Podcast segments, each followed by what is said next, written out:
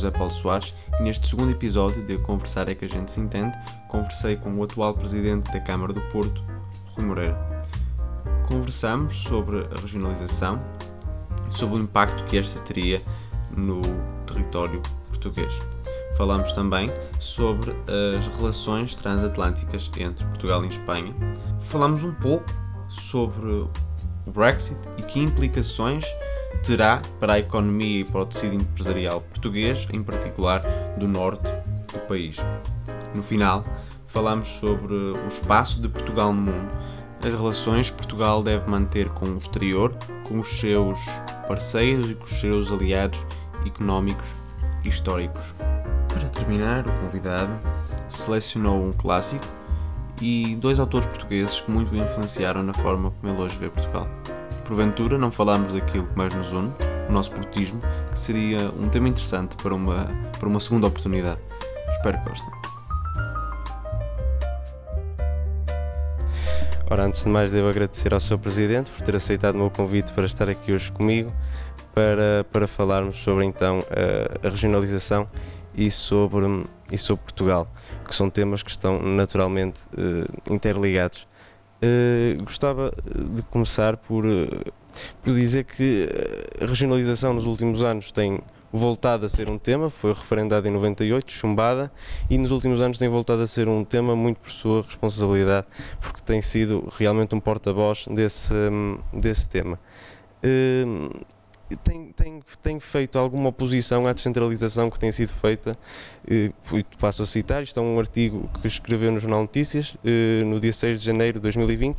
De facto, a descentralização anunciada aos soluços com elevado grau de incerteza não é uma panaceia. Serve, claro, o interesse do Estado Central porque lhe permite alijar responsabilidades sem perder a autoridade e sem transferir recursos suficientes. Qual é que acha que é a principal diferença entre a descentralização e a regionalização? A descentralização podia ser boa. Vamos lá ver. Em primeiro lugar, falemos da diferença. Regionalizar é passar para um, um, um determinado espaço que mais ou menos está convencionado, no nosso caso, ser a região norte, mas podia não ser, passar competências políticas e administrativas. Ou seja, o Estado compreender que algumas das suas funções são melhor desempenhadas na proximidade dos cidadãos, atendendo à diversidade do território. O território da região norte é muito diferente da região de Lisboa e do Val do Tejo, ou do Alentejo, ou do, ou do Algarve, e, portanto, a, a regionalização permitiria que algumas competências do Estado, não todas, não estou a falar na defesa, não estou a falar na proteção dos cidadãos, não Sim, estou a falar nem nos impostos, mas há outras, há outras áreas das funções do Estado, um Estado que, que tem competências, nomeadamente na área da educação, eh, na área da saúde, que podiam ser estar melhor desempenhadas na proximidade dos cidadãos, passando isso por um escrutínio político. A regionalização tem que ter, de alguma maneira, uma estrutura política que legitime quem vai fazer. De outra maneira, estamos a fazer um pouco como nas colónias. Ter claro. um vice-rei não resolve. Sim. Isso era a regionalização e é aquilo que eu pretendo que um dia seja eh, atingido. A descentralização é um processo, apesar de tudo, diferente. Nós podemos entender por descentralização que, enquanto não houver regionalização, há determinadas funções que são atribuídas, seja um município, seja uma freguesia, eh, seja uma área metropolitana, seja uma, uma, uma CIM, eh, em determinadas áreas.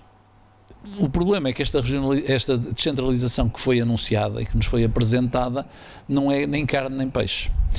Eu vou dar talvez o exemplo mais simples que porque às vezes é pelos exemplos simples que nós compreendemos. Claro. Na área da saúde, o que é que era expectável? Ninguém estava à espera que no âmbito da descentralização os hospitais centrais passassem para os municípios. Um hospital de São João tem um orçamento maior que o município do Porto.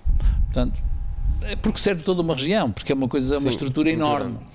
Mas já os centros de saúde, era normal, seja em Paredes ou seja no Porto, que os centros de saúde sejam competências que estejam muito ligadas aos municípios. Eu, quando cá cheguei com o Dr. Manuel Pizarro, a primeira coisa que fizemos foi pedir uh, que nos fizessem uma carta dos cuidados de saúde primários na cidade do Porto. Ou seja, o que é que nós queríamos? Perceber, dentro da diversidade do Conselho do Porto, aonde é que devíamos ter centros de saúde quais deviam ser as competências desses centros de saúde. Porquê?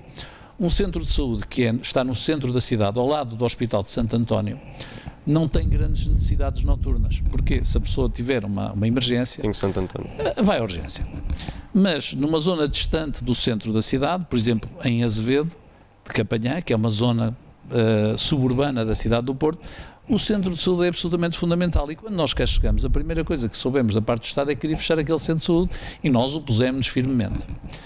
No âmbito da descentralização, quando nós soubemos que os centros de saúde viriam para as competências das câmaras, eu não queria naturalmente ser eu a ter que contratar os médicos, não tenho competência para isso. Isso deve continuar a ser o Ministério, da, Ministério da Saúde, Saúde. através da autoridade, da ARS, a fazê-lo. Mas esperava poder definir várias coisas. Em primeiro lugar, quais são os serviços e as especialidades que o centro de saúde oferece e depois quais são os horários de funcionamento dos centros de saúde. Ora, nada disso está previsto na descentralização. O que está previsto nesta descentralização é que nós somos responsáveis por quê? Por fazer a manutenção dos Dos edifícios e tratar de pagar os recursos humanos que não cuidam da saúde. Ou seja, no fundo nós vamos ser os tarefeiros, vamos comprar o Ajax e vamos tratar eh, de, daquilo que são as pessoas que fazem a limpeza e usam o Ajax. Isso não é descentralização nenhuma. Além disso, isto era suposto vir com um cheque. Portanto, se nos estão a nós a dizer que nós é que temos que tratar da limpeza do centro de saúde, da manutenção dos centros de saúde e do pessoal auxiliar, pelo menos tem que nos dar o cheque que pague isso. E não estão a dar. Portanto, isto é, em rigor, em termos claros, é tarefizar e não descentralizar. Isto aplica-se também à questão na educação, na habitação, em todas as áreas que nós fomos ver, percebemos que não, nós não vamos mandar nada, nós vamos ser uns delegados do governo. E, e o poder autárquico não deve aceitar, não deveria aceitar, e nós temos recusado tudo até ao limite, porquê? Porque nós também somos eleitos. Nós, mal ou bem, podemos ser mal eleitos, o povo pode se enganar, mas foi o povo que nos escolheu Claro. e, portanto, nós devemos ter aqui uma capacidade de intervenção que vai para além daquilo que está na- no- neste projeto de centralização. Sim, mas há, há, há, há conselhos que não têm a capacidade de, de gestão que tem o município do Porto, ou o de Gaia, ou o de Almada, ou Lisboa, que, que são conselhos bastante mais pequenos, com menos população, com menos massa crítica. Eh, Na, num processo de regionalização, eh, esta dissemelhança entre conselhos não é uma dificuldade que tem que ser ultrapassada? Esta dificuldade já existe hoje. É evidente que há enormes assimetrias entre, entre os conselhos. Há conselhos muito densos. O Conselho do Porto é um dos conselhos mais pequenos do país, em área. E, no entanto, tem uma enorme população. É um conselho marcadamente urbano. É o conselho mais urbano do país, claramente. Temos outros conselhos de baixa densidade. E, e tudo isso teria que, tem que ser equilibrado.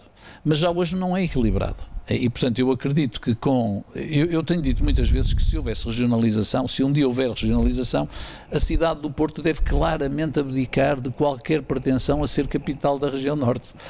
Eu, eu tenho defendido que deve ser Lamego apenas por uma razão, porque se nós pegarmos no mapa da região norte e fizermos umas linhas, o, centro. o centro é Lamego. Porquê? Porque isso iria exatamente compensar o centralismo do Estado. A regionalização pode nos permitir ter esta, este reequilíbrio. Este o país é, é um país completamente inclinado para o mar. Quase todo. Se nós exclu- excluirmos, em rigor, Viseu, Uh, e, e pouco mais. Não há no interior do país nenhum conselho com dimensão, com massa crítica. Por exemplo, com hotéis de cinco estrelas, uh, com polos universitários, académicos. Há uns que têm uma coisa, outros têm outra. Bragança tem um excelente politécnico, mas falta-lhe outra coisa. Vila Real tem. Contudo- Ou seja, eu acho que a regionalização permitiria que nós, num ambiente mais pequeno, eh, compensássemos este, este prato inclinado. Isto parece, um, um- parece um- uma, uma mesa de snooker inclinada. Está toda inclinada para, para, o- para o mar. Sim. eh, é, o, o- o referendo foi feito em 1998 e o não ganhou. Tem sido também crítico da forma como o referendo foi, foi, foi feito e foi realizada uma, uma sondagem. A última sondagem que foi feita foi em setembro de 2019 pela Pitagórica, que dá eh, uma vitória ao sim. Acha que isto é eh, significativo sendo uma sondagem? Eh, ou nas urnas as pessoas não iriam acorrer às urnas, o que faria com que o referendo, não tendo mais 50%, não fosse Em válido? primeiro lugar, a Pitagórica é provavelmente a, a- a empresa que melhor faz sondagens. Eu Uh, tenho acompanhado as sondagens de Pitagórica, portanto, creio que eles são cientificamente os mais, os mais exatos na avaliação. Uh, o que é que aconteceria nas urnas? Hum, nós, em rigor, não sabemos. Mas porquê é que isto aconteceu? Porquê é que, desde essa altura, nestes 20 e tal anos que passaram, porquê é que as pessoas mudaram de opinião? Porque nessa noite, foi há muito tempo, mas eu lembro-me, nessa noite, todas as pessoas, em uníssono, disseram que o país iria ser descentralizado. Aqueles que tinham sido derrotados, que eram a favor do sim, e os que venceram, que eram a favor do não. Todos prometeram que iam fazer grandes alterações, que iam mudar o país. a verdade feitas. é que o país, neste tempo, tornou-se muito mais centralista do que era então. Muito mais. No, e, e, e, isto não se sente muito na cidade do Porto, de facto, como, como diz. Sente-se muito mais no interior. Porquê? Porque o Estado assumiu que as pessoas, ao, ao votarem não à regionalização, tinham dito sim ao centralismo. E depois surgiu aquela coisa terrível em Portugal, que é a palavra sinergia. Em Portugal, sinergia entende-se Lisboa. Se formos ao dicionário político, sinergia, é tudo em Lisboa. Quando não tinha que ser. Eh, podia-se ter utilizado este tempo, de facto, para recompensar o país e para reequilibrar o país. É extraordinário como é que nós, que fomos um império, eh, um império que estivemos em todos os continentes, subitamente, numa altura em que uh, uh, passamos a ter apenas 90 mil quilómetros quadrados, não somos capazes de equilibrar o país. Temos o país completamente macrocéfalo, fechado dentro uh, de, uma, de, de, uma cidade, cidade capital, que de alguma maneira come os recursos todos e absorve os recursos todos e tem a administração pública toda e depois é, é, lógica, é lógica permanente que nós assistimos, porque percebemos que a comunicação social está toda basicamente concentrada em Lisboa, as televisões estão todas concentradas em Lisboa, as agências de publicidade tão importantes estão todas concentradas em Lisboa, o mundo financeiro que estava por todo o país concentrou-se em Lisboa, eh, fecharam-se tribunais, fecharam-se, eh, acabaram-se com os notários, ou seja, o Estado, que era uma coisa que se espalhava pelo país, que criava classe média em todas as cidades e muitas vezes em vilas do interior, desapareceu. Ficou todo concentrado. E hoje nós o que percebemos é que temos um país muito mais desequilibrado, muito mais desigual. Entre, entre, as duas, ah, entre as duas áreas metropolitanas está metade da população portuguesa. Portanto, há claramente um fenómeno de bipolarização e o, o interior do país, sendo apesar de tudo um país com uma, uma faixa bastante curta, podemos dizer. Eh, podia ser tudo considerado perto do litoral, mas o, o interior do país tem ficado cada vez mais eh, despovoado. Eh, isto é, ou, ou seja, a regionalização pode solucionar este problema? Pode ajudar. Eu acho que sem regionalização este problema nunca vai ser resolvido. Nós, aliás, temos um exemplo muito curioso. Muitas vezes nós esquecemos que Portugal encaixa em Espanha. Nós temos apenas um vizinho e temos a fronteira, a maior fronteira da Europa. É a nossa fronteira, a fronteira portuguesa com a Espanha é a maior fronteira da Europa, a maior fronteira terrestre da Europa é esta. Nós quando olhamos para a Espanha, verificamos que as cidades e a concentração populacional não obedeceu ao mesmo critério que cá não apenas porque Madrid, que está no centro da Península e que tem uma grande dimensão, mas nós depois temos um conjunto de cidades, temos Burgos, temos Valladolid, enfim, temos um conjunto de cidades que não estão encostadas ao mar. E, portanto, de alguma maneira, quando nós olhamos para a Espanha, devíamos perceber o fenómeno deste lado. Porquê é que aqui as cidades do interior se esvaziaram?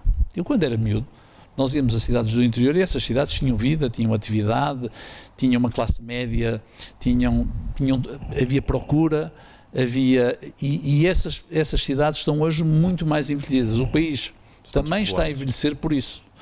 Uma das razões porque nós estamos no inverno demográfico é por isso. Porque hoje em dia, como todas as pessoas vivem em duas grandes áreas metropolitanas, nessas áreas metropolitanas é muito mais difícil constituir família, logicamente. Portanto, nós estamos a perder o último trunfo que temos, que é o território. E, e, e faz-me faz-me pena, porquê? Porque nós temos 900 anos de história. E os 900, 900 anos de história foi para nós garantirmos o quê? Foi para garantirmos a soberania territorial. E nós hoje estamos a abdicar da soberania territorial sem ter um inimigo que nos quer invadir, que é o mais estranho. Somos nós que estamos a desinvadir o território que durante anos combatemos para que não fosse invadido. Um, um, uma das objeções que é muitas vezes levantada ao, ao regionalismo e que certamente não concordará, mas Espanha eh, tem uma espécie de regionalismo e tornou-se num país com várias nações. Na Galiza, a segunda força política no Parlamento galego é independentista. No País Basco, a primeira e segunda forças políticas são independentistas, 53 de 75 deputados regionais. E na Catalunha, a segunda força política também é independentista, 34 de 135 uh, deputados regionais. A regionalização não poderia pôr em risco a unidade do território português? Eu acho que é o contrário. Eu acho que se nós, nós ainda somos um país, nós temos uma grande vantagem, nós uh, somos um país, uh, somos um dos países mais antigos do mundo, em termos das nossas fronteiras. Uh, uh, temos apenas uma língua e, e, temos acima de tudo um grande apego. Portanto, somos um Estado, nós somos um dos velhos Estados-nação da Europa. Somos o mais velho Estado-nação da Europa. Nós somos muito mais antigos do que Itália, que é um país Sim. artificial, ou que a Alemanha, Também que é, é um país artificial. Nós somos o, verdadeiramente um país, um, um país só comparável provavelmente com França, porque França, apesar de ter tido mudanças de fronteiras, é apesar de tudo um país único. Uh, e é por isso que nós devemos fazer a regionalização antes que surjam os ventos independentistas, porque um dia vão surgir. Se nós não formos capazes de o fazer, um dia vão surgir os ventos independentistas. Portanto, nós temos que andar. Nós, quando olhamos a história, devemos andar à frente da história. Devemos compreender a história do passado para, para andar à frente da história. Porque um dia a sua geração vai querer dizer assim: mais vale nós sermos independentes. E quando esta semente surgir, depois essa semente nunca mais morre. É como erva, o independentismo é uma erva daninha e, portanto, depois nunca mais para. E deve ser exatamente por antecipação. Nós, por antecipação, devemos continuar a gostar do país em que vivemos e devemos continuar a sentirmos tão portugueses como aqueles que vivem em Lisboa e com os mesmos direitos. Porque nós, para nos sentirmos tão portugueses, temos que ter os mesmos direitos, os mesmos deveres. Temos que ter empatia com aquilo que é a liderança do país. Temos que. Nós. É difícil tolerar, muitas vezes, para alguém que vive uh, uh, no interior que a sua cidade ou a sua terra só seja notícia quando há um, quando há um desastre natural ou há um assassinato ou há uma tragédia. É muito difícil. E isso também tem a ver com esta forma em que ilusada do país. Nós ligamos, se pegarmos nos telejornais, eh, para falar em Moimenta da Beira, só se vai falar em Moimenta da Beira se houver uma, tragédia, tragédia, se alguém for violado, eh, se, se houver um, um, um, um, autocarro com imigrantes que, que se despenhou por uma ribanceira. E isso não é normal. É essa forma do país se ver. Mas, no entanto, tudo o que acontece em Lisboa é sempre notícia, para o bem e para o mal. Nós só somos notícias para o mal também isso resulta desta forma como o país olha para si próprio. Eh, no dia 5 de fevereiro de 2020 eh, realizou-se o Cities Forum 2020 eh, e o Sr. Presidente falou no Iberolux, que já tinha sido um conceito que tinha sido lançado pelo Eurodeputado Paulo Rangel. Claro, está sem o, Luxemburgo, mas seria uma maior integração ibérica. Em que é que consistiria esta, esta, esta Ibéria se assim se pode chamar, como Saramago também já, já se referiu. Eu, eu, voltei agora a falar nisso, estive num fórum na Galiza e estive com o Presidente da Junta Autónoma da Galiza, com o meu amigo Alberto Feijó e voltamos e voltei a falar nesse tema. Uh, aquilo que eu entendo é o seguinte: dentro da União Europeia tem-se formado claramente blocos. Ainda agora, a propósito destas novas medidas, formaram-se dois blocos: a Polónia e a Hungria por um lado e. E, e os outros por outro lado, os holandeses e os finlandeses por outro. Ou seja, tem havido sempre políticas de alianças dentro da União Europeia. Eu considero que numa altura tão importante para a integração europeia como aquele que nós vivemos, por um lado com o Brexit, por outro lado com as necessidades de reconstruir a cadeia de valores que vai ser preciso na Europa, era muito importante que Portugal e Espanha formassem uma coligação de voto nessas matérias, ou seja, que houvesse um maior entendimento estratégico, porque quero acreditar que os nossos que há muitos interesses nossos que são comuns. Não, eu não sou a favor da fusão ibérica, como aliás o Saramago não era. O Saramago nunca foi um iberista profundo. Os iberistas existiram e, e existiram durante, principalmente durante a Primeira República. Houve muitos que o defenderam e houve pessoas que o defenderam por bem, quer do lado português, quer do lado espanhol. Do lado espanhol, provavelmente o espanhol que mais gostava de Portugal, o Unamuno, gostava tanto de nós que não percebia porque é que nós havíamos de ser diferentes, porque é que nós havíamos de ser separados. Mas depois havia quem não gostava de nós, do lado espanhol, que era o Ortega Gasset, que dizia, e esses são os dois grandes filósofos espanhóis do século XX, o Ortega Gasset dizia ao contrário, dizia, não, nós não queremos ser iguais aos portugueses e não queremos com ele, ser com eles. E apesar de tudo vivia em Lisboa. Eu prefiro a solução eh, e, e, de, de sermos verdadeiramente, verdadeiramente aliados. E foi isso que o Benelux foi. Quando eu falei Iberolux, não foi por causa do Luxemburgo, foi apenas para que as pessoas se lembrassem do que era o Benelux, que era a Bélgica, a, Holanda, a Neerlândia, portanto a Holanda e o Luxemburgo. Que aquilo que tinham era um conceito estratégico, mas nunca ninguém pensou que eles iam ser só um país. Nunca foram e nunca passou pela cabeça de nenhum deles ser. E como de alguma maneira eram os países escandinavos em determinada altura. Os Sim. países escandinavos tiveram um conjunto de projetos de, de união eh, muito importante. Aliás, exportaram reis uns aos outros. É verdade. Uh, tem havido, e o ex-ministro João Cravinho uh, referiu-se à questão de, da Península, dizendo que uh, num futuro próximo ia-se verificar cada vez mais centralismo em Madrid, as multinacionais que estão no Porto e em Lisboa, que já estão mais em Lisboa do que no Porto, mas que iriam fugir para, para Madrid, atendendo à qualidade da ligação ferroviária e aeroportuária. Uh, uma maior integração entre Portugal e Espanha não poderia acelerar este processo e tornar o Porto ainda mais uh, ainda mais afastado do centro de poder? Eu, com todo o respeito pelo engenheiro João Cravinho, que conheço seguramente há 40 anos, uh, acho que os prognósticos do, do engenheiro João Cravinho nunca se verificaram. Uh, portanto, o oráculo uh, João Carvinho é um oráculo com o qual que não me encanta, não me, não me encanta. Percebo o que é que o João Cravinho uh, quer dizer, mas o João Cravinho, quando diz isto, diz exatamente preocupado por não haver regionalização. É preciso Sim, encontrar. Exatamente. É porque o que o João Cravinho diz, e aí tem razão, é assim, o Estado espanhol, talvez fruto das suas contradições, talvez fruto da concorrência que existe entre regiões, tem se tornado um Estado, em muitos aspectos, mais agressivo do que o nosso, na, naquilo que é a conjugação de competências. Nós temos sido nessa matéria porque não há esta oposição interna, porque não há este, esta contradição, nós temos estado tranquilos. Nós, o Estado que nós herdamos hoje é um Estado muito parecido com o Estado que Portugal tinha em 1974. Não é muito diferente. É muito parecido. Nós nem sequer conseguimos acabar com os distritos. É uma coisa extraordinária. Nós só temos distritos para duas coisas: para o futebol e para as eleições legislativas. Mas não fomos capazes de acabar com eles. Já não há um governador, já não há governador civil, mas ainda temos os distritos. Os espanhóis mudaram tudo, fizeram, fizeram todas as transformações. Nós não fomos capazes de o fazer. Portanto, eu não partilho dos receios do engenheiro João Cravinho. Acho que nós temos fatores de competitividade portugueses que nos permitem atenuar essa importância de Madrid. Compreendo o que ele diz, que o caminho que estamos a seguir ajuda mais Madrid do que ajuda Lisboa. Eh, e não, não acha que, portanto, há, tem havido cada vez mais oposição ao, ao sistema europeu conforme ele está neste momento? Uh, particularmente pelos partidos mais à direita, eh, reclamando uma Europa das nações.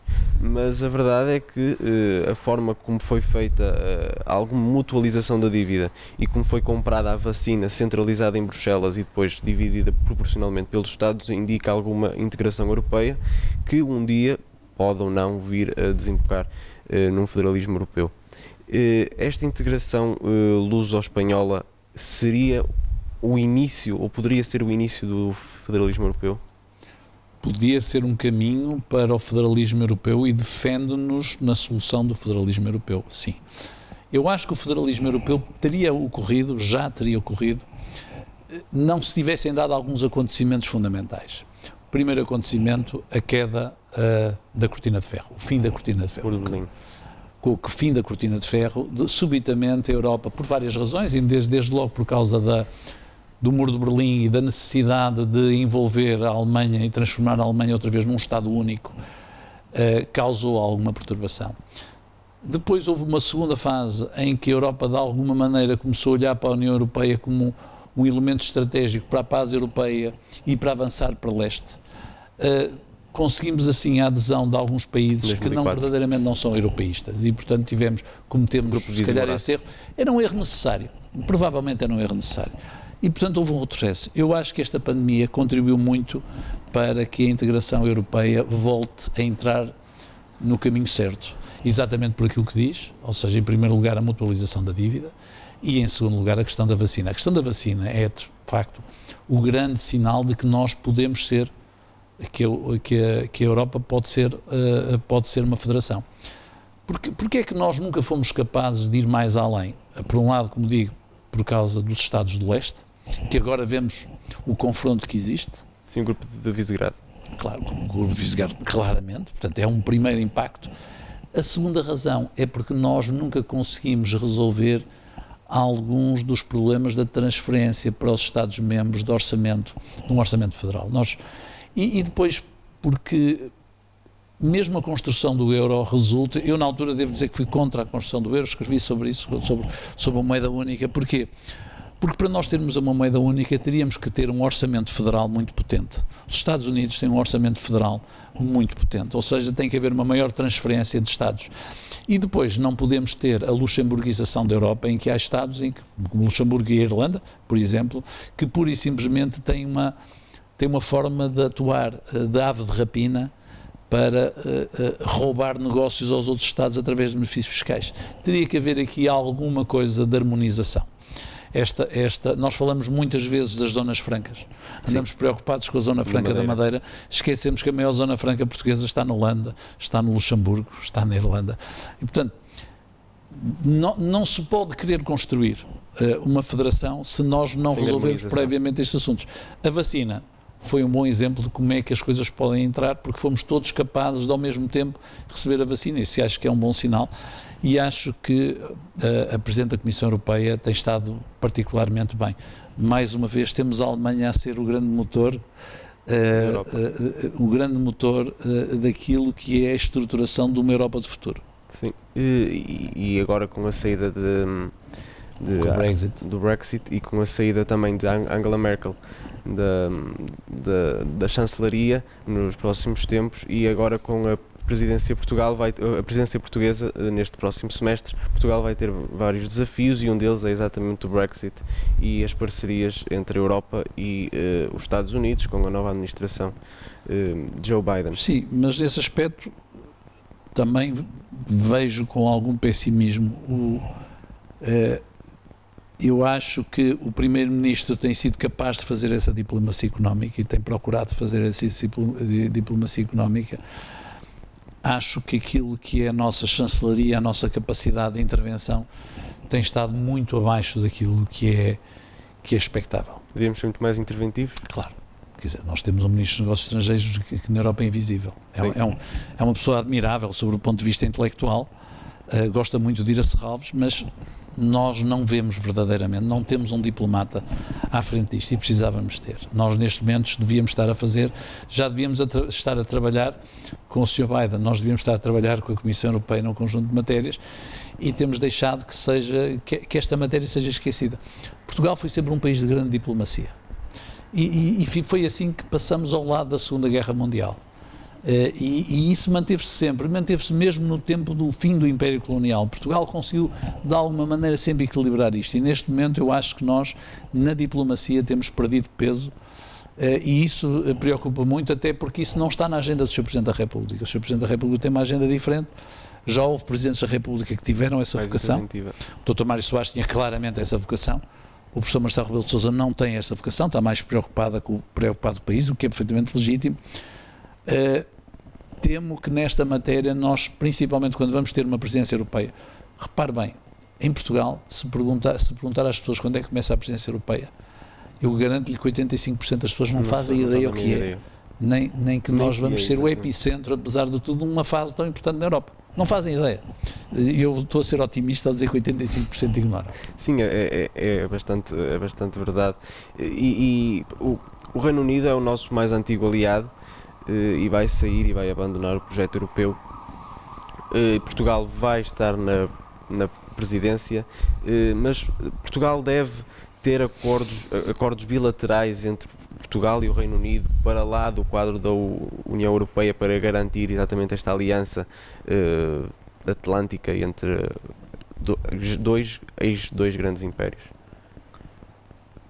A, nosso, o nosso, a nossa relação com, com o Reino Unido há, há uma relação com, com, o Reino Unido que é muito romântica, que é falar do Tratado Windsor e falar na Filipa de Lencastre, a mãe do Infantão Henrique, e falar de um conjunto de valores, e falar que o vinho do Porto tem nome inglês, uh, e falar que eles nos ajudaram aqui e ali em algumas guerras. Mas, mas isto houve traições. Ora, mas isso é que eu queria dizer, é que isso é a história oficial que nos é contada. A verdadeira história é assim. A Revolução do, Liberal de 1820, que é a revolução mais importante que o país já algum dia teve. Começada no Porto. Baseada no Porto. Tem como fundamento a revolta contra a forma como os ingleses nos transformaram num protetorado. A crise do mapa cor-de-rosa que leva ao fim da monarquia em Portugal, trágica, aliás, a meu ver, porque eu acho que o, o, rei fez tudo o que podia para equilibrar as coisas, resulta claramente de um conflito com a Inglaterra. O mapa cor-de-rosa, aliás, o nosso, o nosso hino, uh, dizem é que não devia contra, ser contra os canhões é contra os marchar, mas mais, que era contra, contra os, os bretões marchar, marchar. Portanto, tivemos aí. Nós, quando nos envolvemos na Primeira Guerra Mundial, Portugal envolveu-se na Primeira Guerra Mundial em Larlice e foi muito maltratado. E não foi maltratado por franceses, foi pelos ingleses que não nos deixaram, de facto, desfilar nos Campos Elíseos. Portanto, nós temos muitas razões de queixa dos ingleses. Uh, e, e veja-se o que se passou este verão. Este verão, a primeira coisa que os ingleses fizeram foi dizer que não permitiam os corredores aéreos para Portugal, quando eles tinham mais Covid do que nós. Portanto, os ingleses, acima de tudo, são um país atlântico é um país que eu admiro imenso, vivi lá duas vezes, vivi lá bastantes anos da minha vida, mas os ingleses nunca se sentiram verdadeiramente europeus.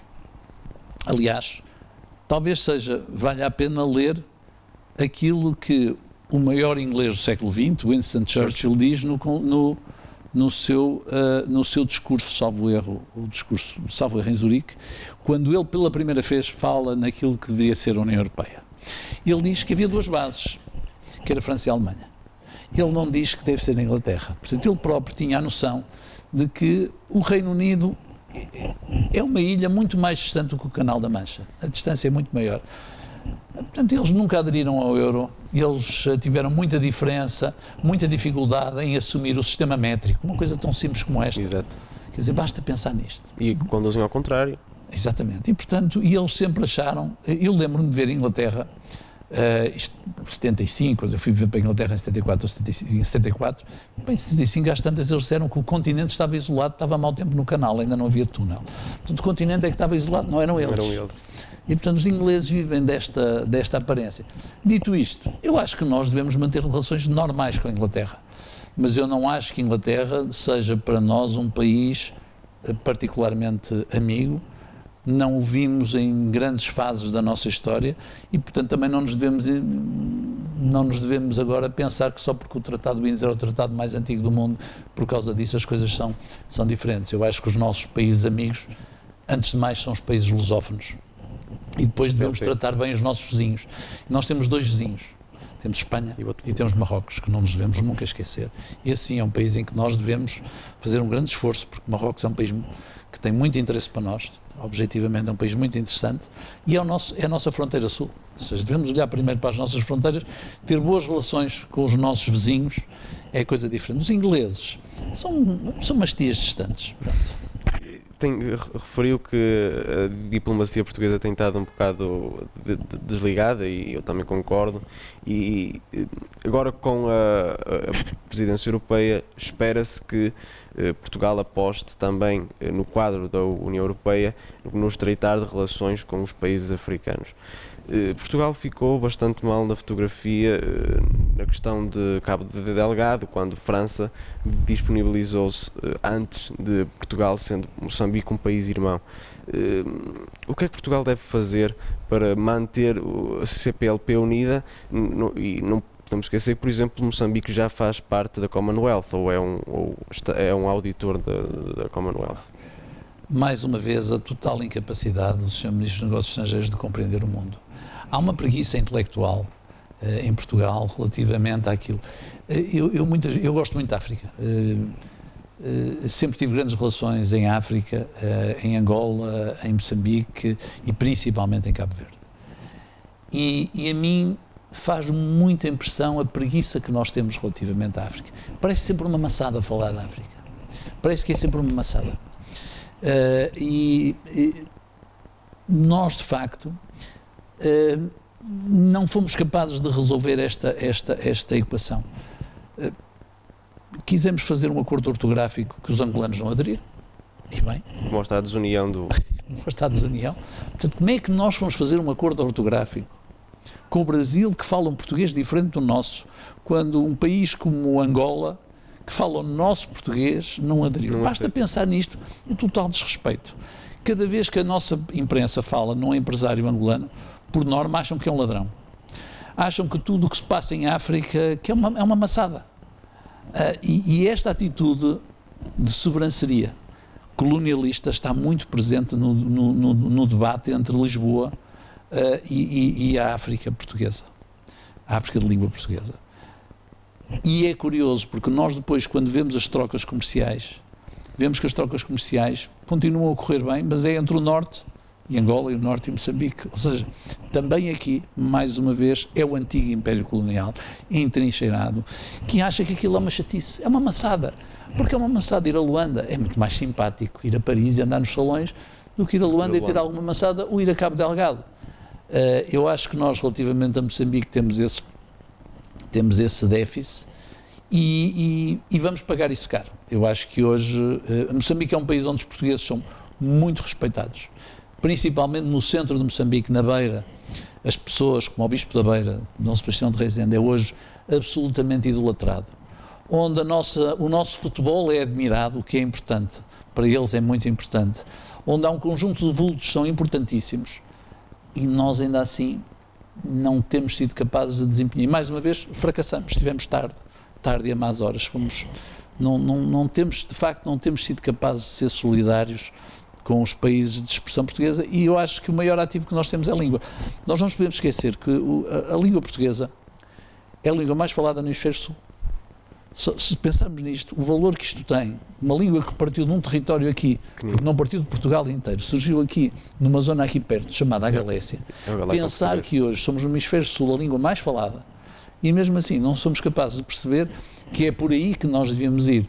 E depois, de vez em quando, temos a ideia de que vamos ser relevantes no Brasil. O Brasil não precisa de nós para nada. São muito maiores. Não, são muito maiores e não precisa de nós para nada. E tem um nível de desenvolvimento, ao contrário do que nós pensamos, muito superior ao nosso. As pessoas pensam, imaginam sempre o, o Brasil, uh, uh, o, o, Nordeste, mas se, se, forem a São Paulo, percebem que São Paulo não precisa de Portugal para nada.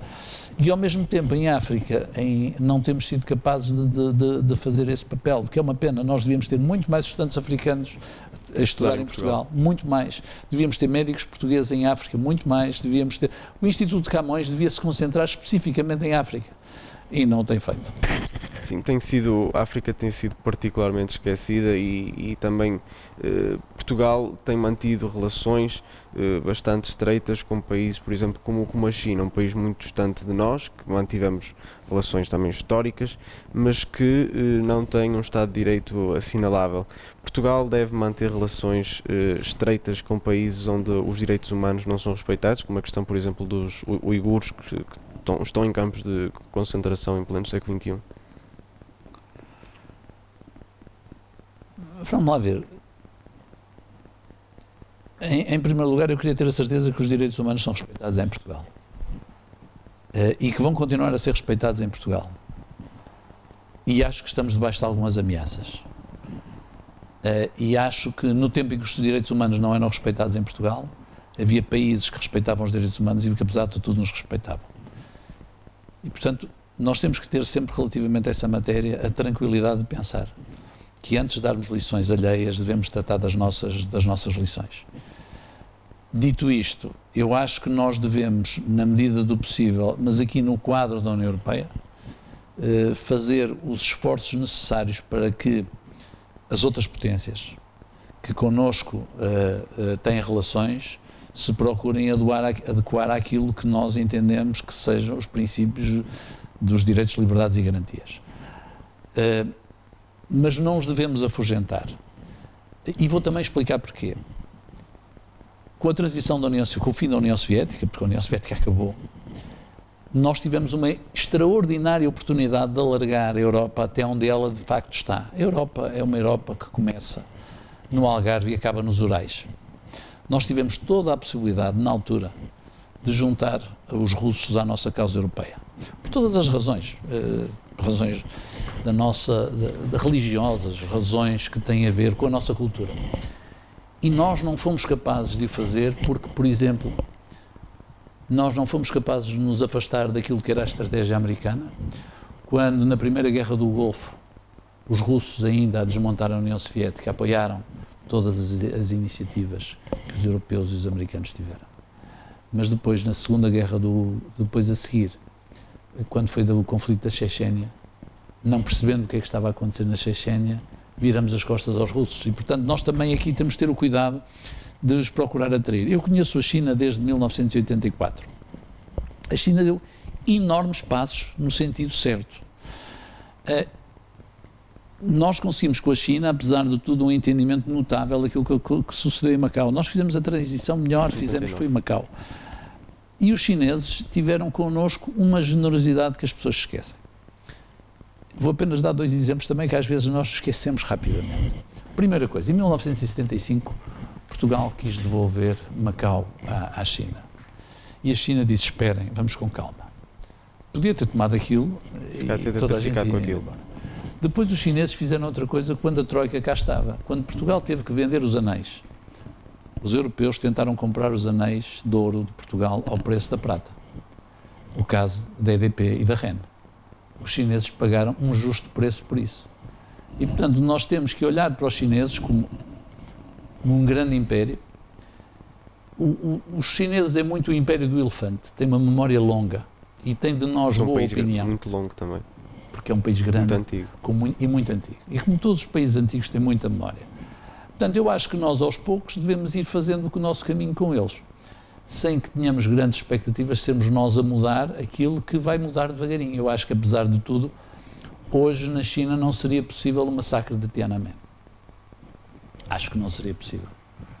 Apesar é. de não ser permitido que seja falado. Claro que não é permitido. Claro que não é permitido. A própria União Europeia neste momento está com questões de Estado de Direito dentro do seu próprio seio. O Sim, PPE tem problemas não. em expulsar o Fidesz. Eh, por onde é que vai passar o futuro da União Europeia? Nós temos problemas com com a Hungria, uh, temos problemas com a Polónia e provavelmente vamos ter mais problemas. Eslovénia também não está correndo. Eslovénia de alguma maneira e vamos ter mais problemas. Uh, como é que nós vamos conseguir resolvê-los não é fácil. Uh, mas eu também acho que estas coisas vão de modas.